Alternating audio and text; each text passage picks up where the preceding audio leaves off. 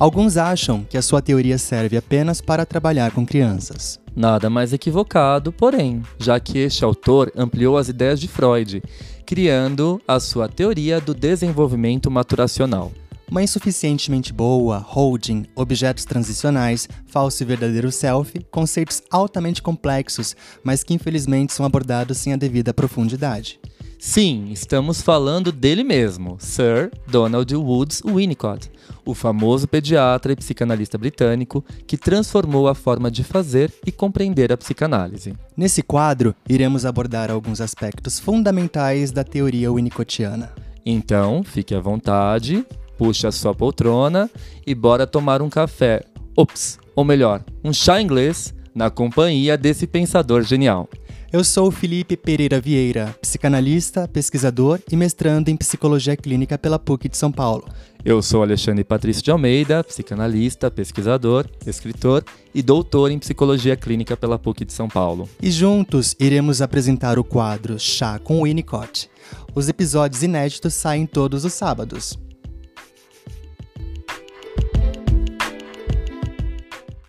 Fala pessoal, tudo bem? Sejam bem-vindos a mais um episódio do Chá com Winnicott.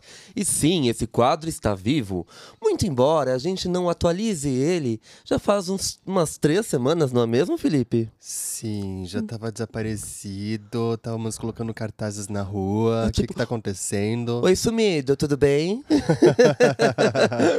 gente, mas assim, tem uma justificativa. Vocês perceberam que a gente não deixou de, de produzir conteúdo novo.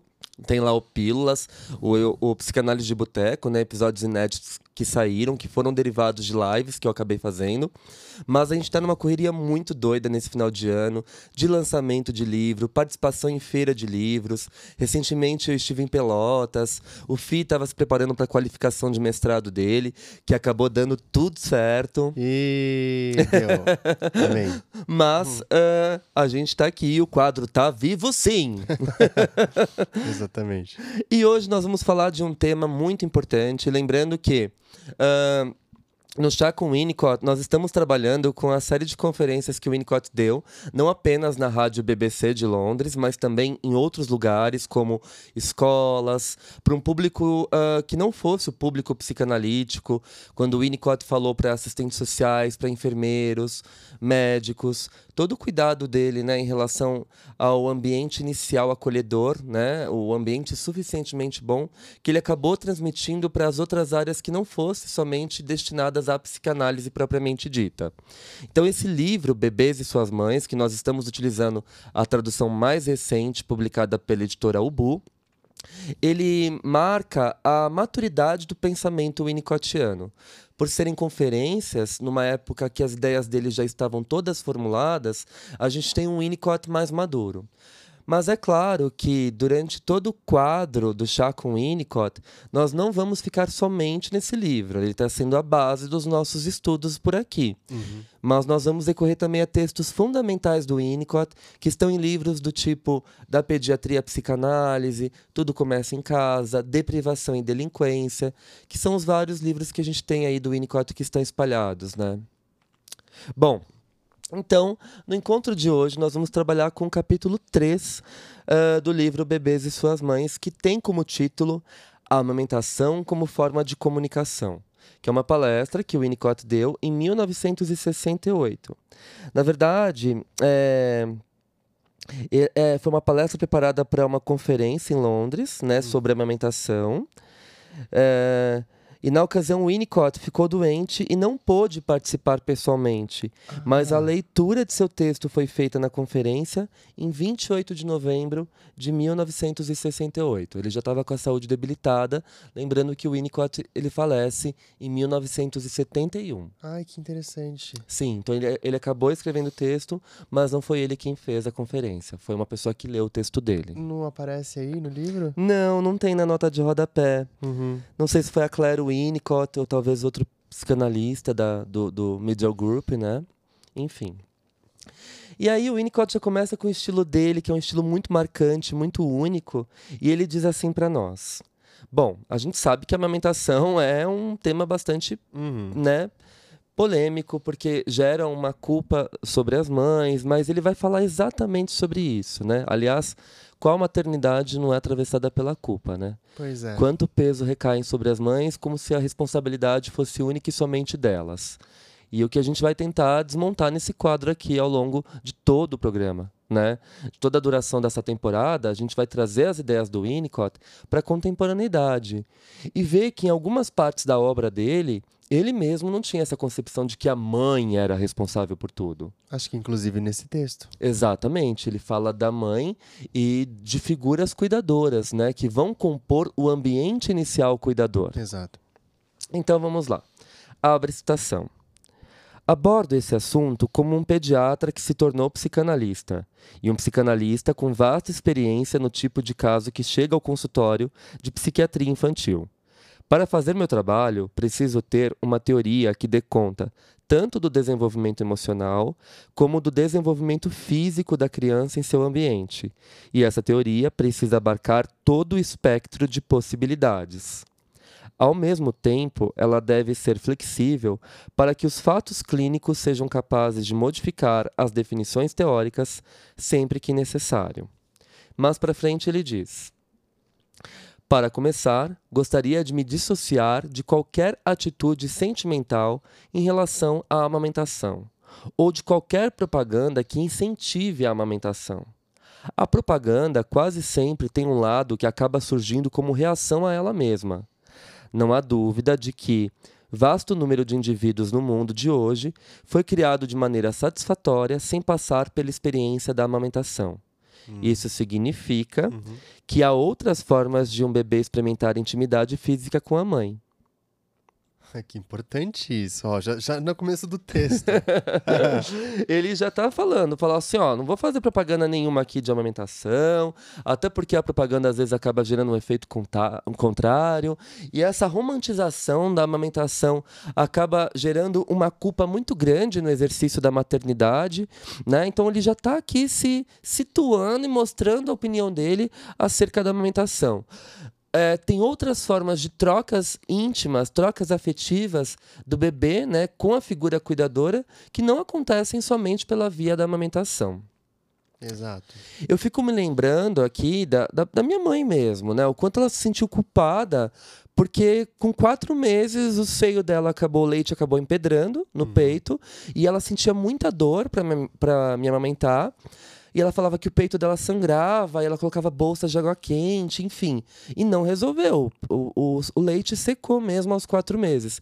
E ela se sentiu muito frustrada, porque tinha toda uma pressão que o bebê tinha que mamar até um, um ano, né? Oito meses, um ano e meio, enfim. Quanto mais leite materno, mais proteção a gente tem no nosso sistema imunológico.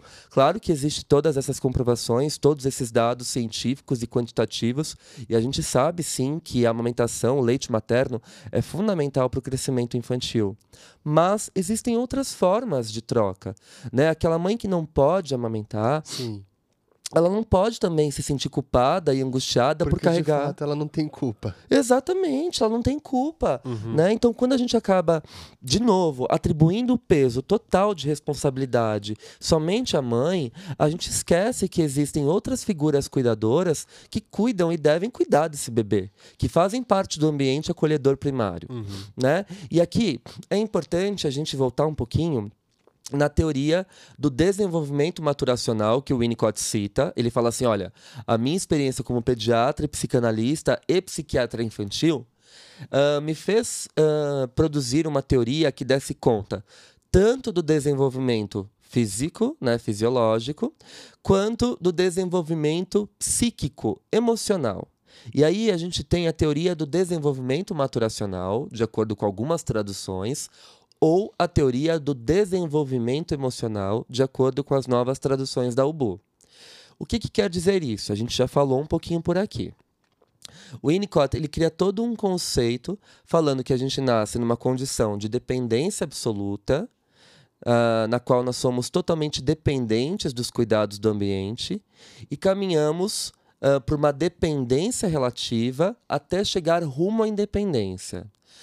Outra coisa que o Winnicott muda, ele não trabalha com instinto de morte, né, com a pulsão de morte. Então, para ele, o bebê apesar dele dizer no começo o bebê não existe, que é uma grande polêmica, o bebê só existe acompanhado de alguma coisa ou de alguém porque ele é totalmente dependente, ele vai dizer que todos nós nascemos com uma tendência à integração. Eu E fiquei pensando Fala. aqui, o bebê não existe. E as pessoas assim ouvindo a conferência. Nossa, Como você ousa? Foi bem isso, né? Foi muito po- polêmico na época. E o pessoal da sociedade ah, psicanalítica da Inglaterra ficou Assustadíssimos com o enlouquecido. Falou assim, como assim? Porque a Melanie Klein já dizia que o bebê tem um ego, um ego arcaico, primário, né? Que projeta e introjeta. E como que esse bebê não existe, gente? O que, que é isso? Onde está o bebê, não é mesmo? Pois é, fiquei assustado agora pelo Winnicott. Então, ainda nessa afirmação, né, o que, que ele quer dizer? É claro que ele choca todo mundo quando ele diz isso, mas ele, ele vai explicar, evidentemente. Né? Ele fala assim: do ponto de vista do observador externo, o bebê existe. do ponto de vista do bebê, ele não existe. Porque o bebê, ele nasce com uma tendência à integração, mas só que ele não tem ah, nenhuma noção de tempo e de espaço, de dentro e de fora. O bebê nasce fusionado ao ambiente primitivo, ao ambiente cuidador, né? Aquele ambiente que vai exercer os cuidados iniciais sobre ele. Então, quando o bebê está num estado mais relaxado, ele se fusiona a esse ambiente. Ele não tem noção de que é a mãe que quem cuida dele, é o pai, a avó. Ele está simplesmente ali, vulnerável, recebendo esses cuidados. E quando ele recebe esses cuidados, ele tem pequenas integrações espaço-temporais. Então, aos poucos, ah, vai se construindo uma noção de um dentro e um fora. Um eu e um outro. Né? Então, esse bebê ele passa pelo processo de integração até que, ah, quando a mãe começa a manipular esse bebê, né, o, o- a figura cuidadora, no banho, na troca, né, beijar a barriguinha, o pezinho, enfim, isso vai dando um contorno também para as sensações corporais desse bebê e vai acontecendo o que o Winnicott chama de elaboração imaginativa. Esse Importante. isso é muito importante. Esse processo de elaboração imaginativa, tudo que o bebê é sentido no corpo, os seus impulsos, os seus instintos agressivos, destrutivos, que no início da vida eles são Externos ao eu. externos ao eu, exato, né? E precisam ser apropriados pelo bebê, experienciados pelo bebê. É justamente nessa nesse toque, né, nesse cuidado que o bebê vai é, incorporando essas experiências e vai experimentando todas elas em primeira pessoa. E, e vai acontecendo um processo de elaboração imaginativa. Então, o que acontece ali no corpo, que é sentido apenas de maneira fisiológica, é processado psiquicamente.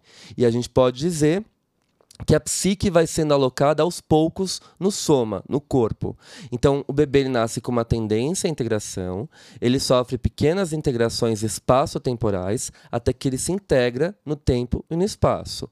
Com os cuidados externos, né, de um ambiente devotado, de uma mãe devotada comum, mas aqui trazendo para a linguagem atual, a gente pode pensar no ambiente devotado comum, Perfeito. que não é aquele ambiente perfeito, idealizado, sem faltas, muito pelo contrário. Isso né? não é perfeito. Exato, o Winnicott é até irônico nesse sentido. Ele fala assim: a perfeição beira as máquinas. E um bebê humano tem que ser criado por uma família humana, Exato. por seres humanos que são falhos. E tá tudo bem, né?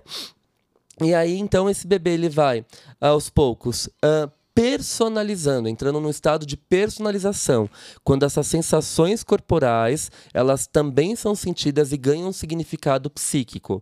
Mas para isso, ele precisa de um ambiente devotado comum.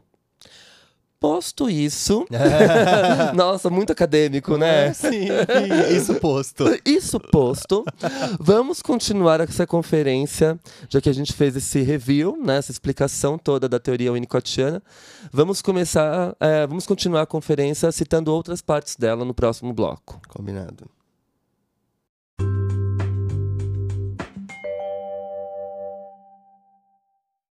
Continuando então a leitura do texto, Winnicott diz assim: abre citação.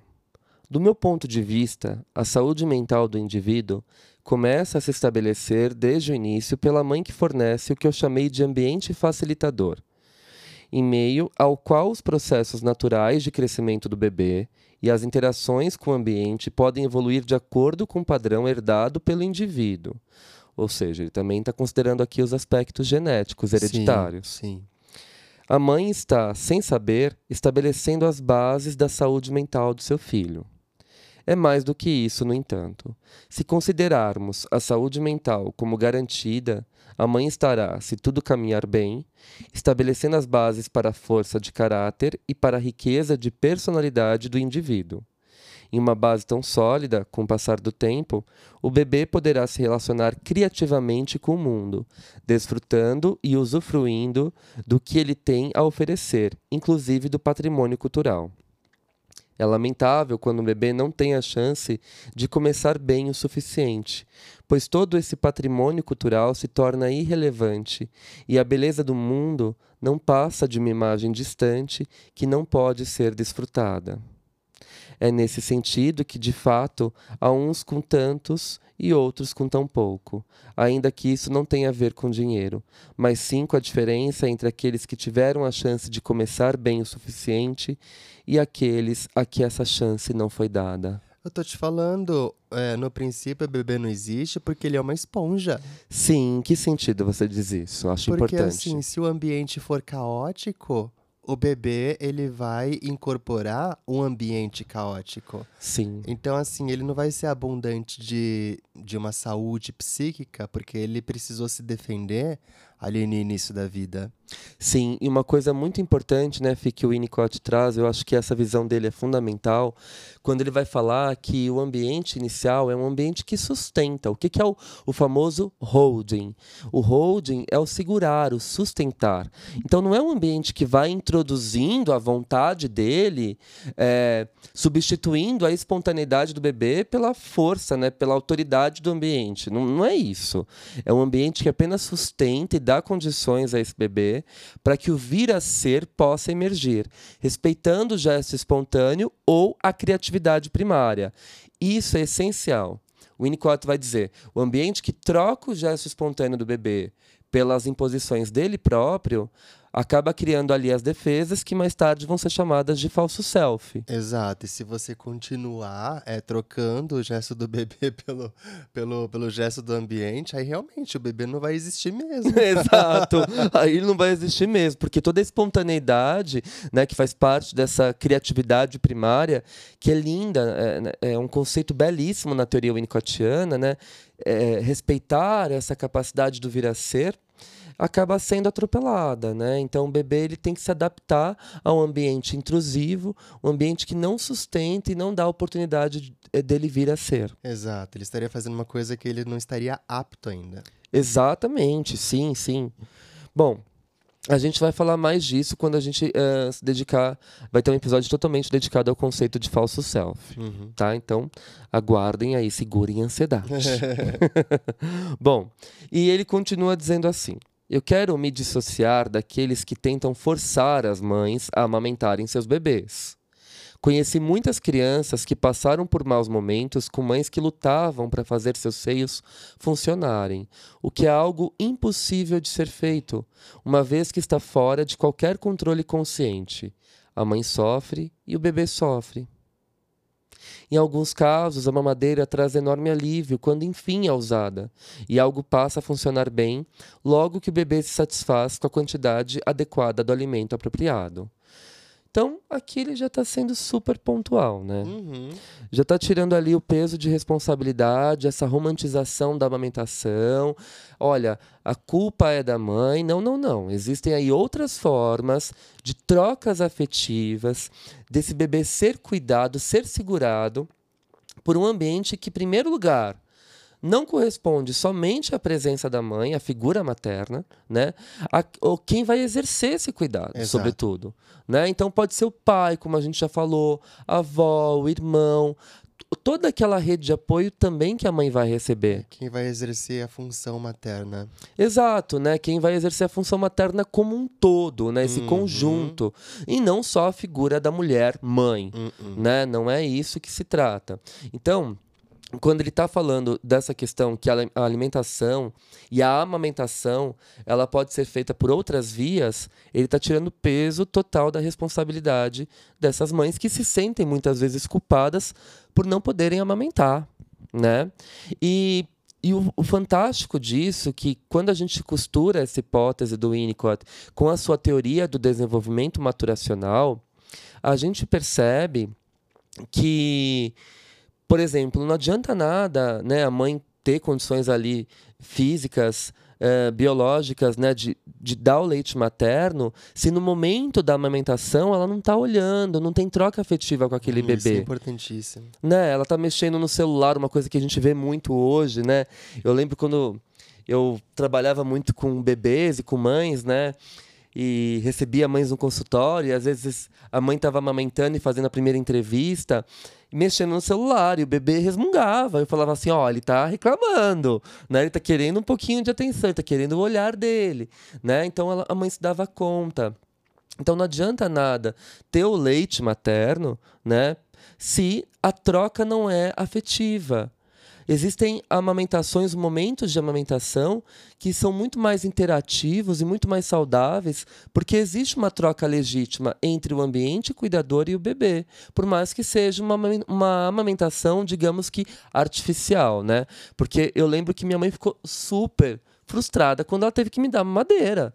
Mas aí, né, meu pai pe pegava, me dava uma madeira, minha, a minha avó também, os meus avós eram muito presentes, minha tia. Eu acho que isso foi mais legítimo do que, de fato, forçar uma, um, um, leite que não existia. Exato, e foi tirando essa culpa dela, né? E ao mesmo tempo, toda essa rede de apoio que ela recebeu também promovia um certo alívio para ela como mãe, porque já é um fardo enorme, uhum. né? Você lidar com as suas questões e as questões ali relacionadas à responsabilidade com esse outro, né? Exatamente. Bom, e aí uh, eu acho essa fala do Winnicott que a gente disse agora muito preciosa, né? Como eu, a gente mencionou, ele tira totalmente a romantização e o peso da responsabilidade da mãe como a única responsável pelo seu bebê. Não é assim, né? Sim.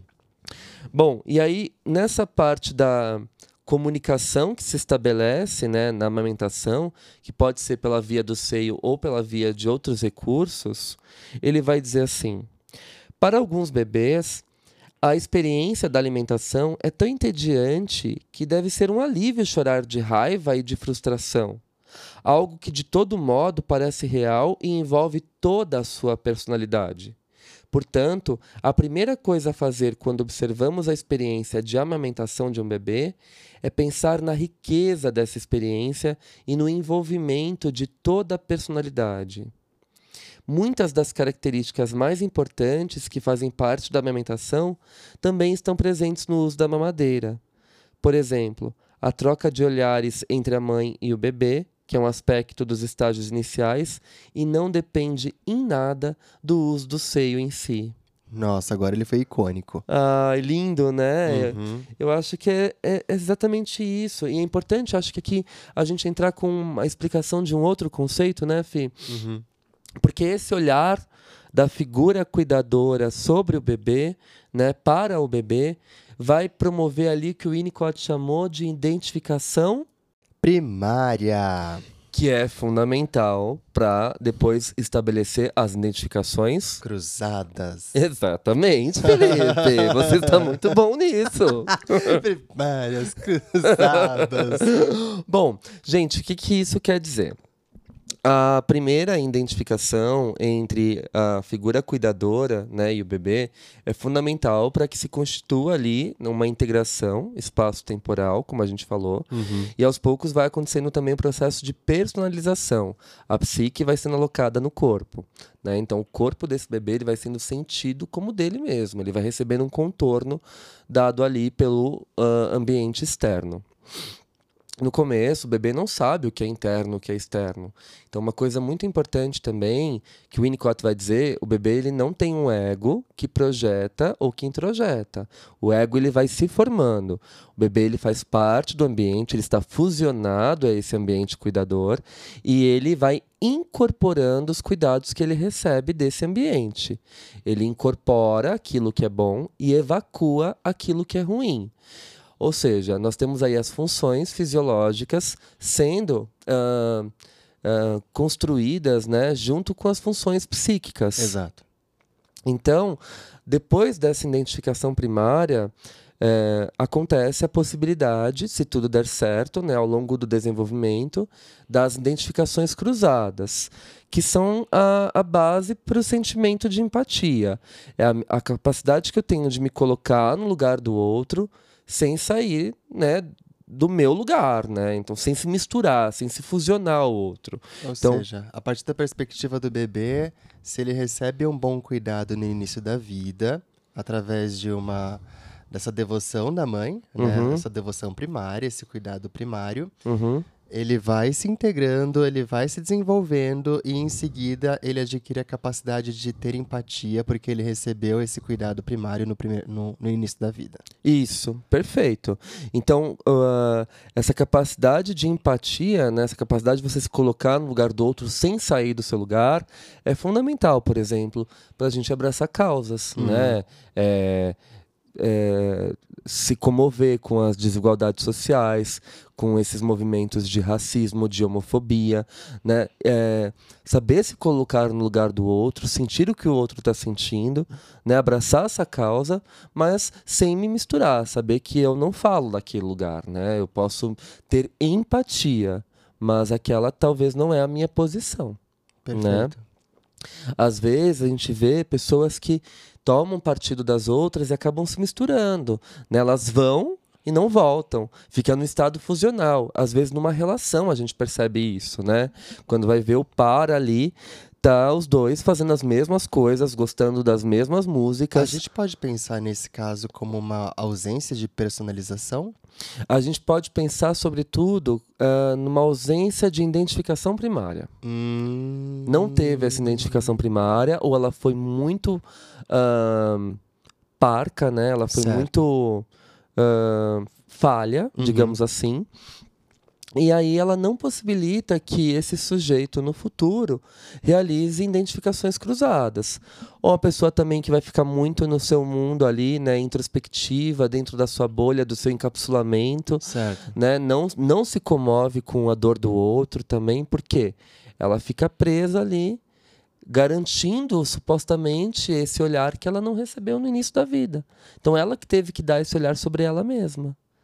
Né? Então, se não aconteceu essa identificação, essa identificação primária, tampouco vai acontecer a identificação cruzada. Ou seja, como que eu vou dar uma coisa que eu não recebi? Perfeito, exatamente. Ok. Né? Nesse sentido que a gente volta para o tema central do texto, que é o da amamentação. Por isso que não tem importância se a mãe não conseguir dar o seio, né?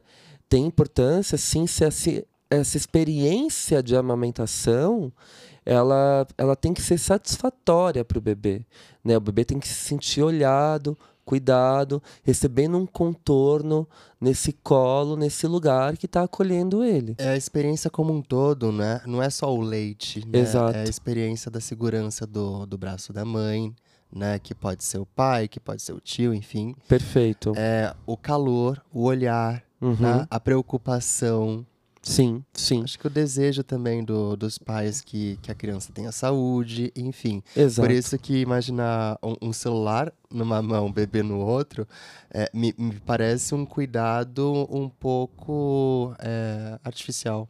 É, não tem muito afeto. Você está fazendo aquilo de forma automática, né? E o bebê vai incorporar isso também de uma forma automática. Perfeito, de uma forma vazia, né? Opa, peraí, não tem olhar pra mim, não tem afeto pra mim. Parece que essa pessoa que tá aqui cuidando de mim tá só fazendo isso por obrigação, né? Exato. Isso já vai fazer uma diferença também. Muito grande. Bom, no próximo bloco, então, a gente vai discutir um pouquinho sobre os impulsos agressivos que o bebê manifesta no início da vida e da importância da sobrevivência do ambiente cuidador. Vamos lá? Vamos.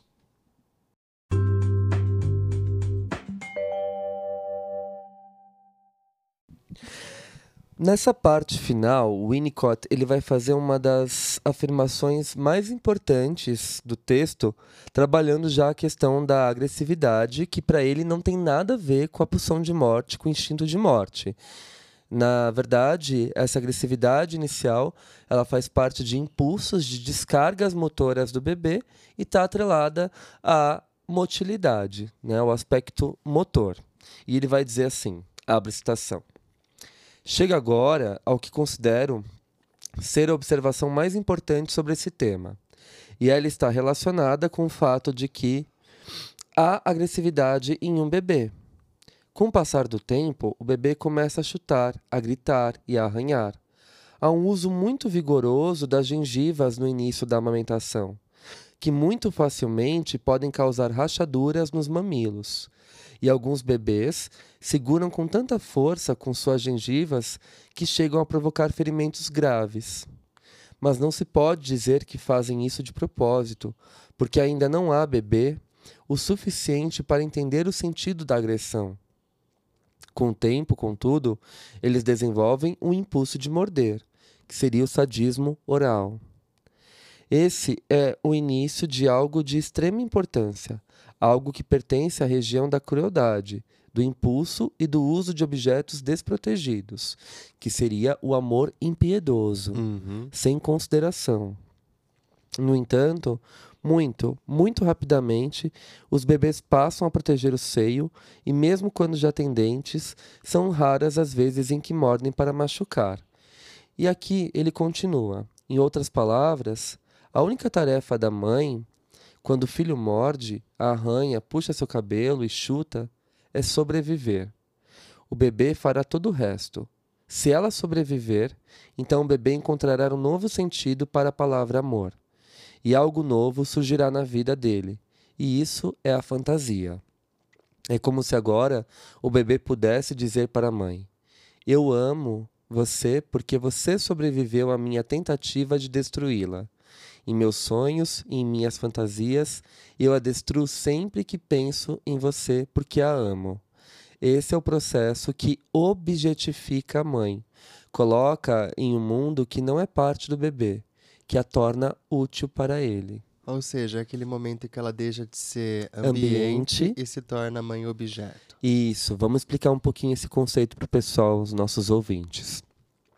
A mãe ambiente é aquela mãe que sustenta e segura o bebê, e é claro, de novo salientando que essa função não é exercida somente pela mãe, pela figura materna. Então, pai, avó, tio, né, irmão, quem cuida desse bebê. Ou seja, todo mundo pode ser objeto. Todo mundo pode ser ambiente e objeto. Né? Exatamente. Ambiente, então, é quando tem a sustentação e permite esse bebê entrar num estado relaxado. E quando ele descansa, ele se fusiona ao ambiente, ele se mistura ao ambiente.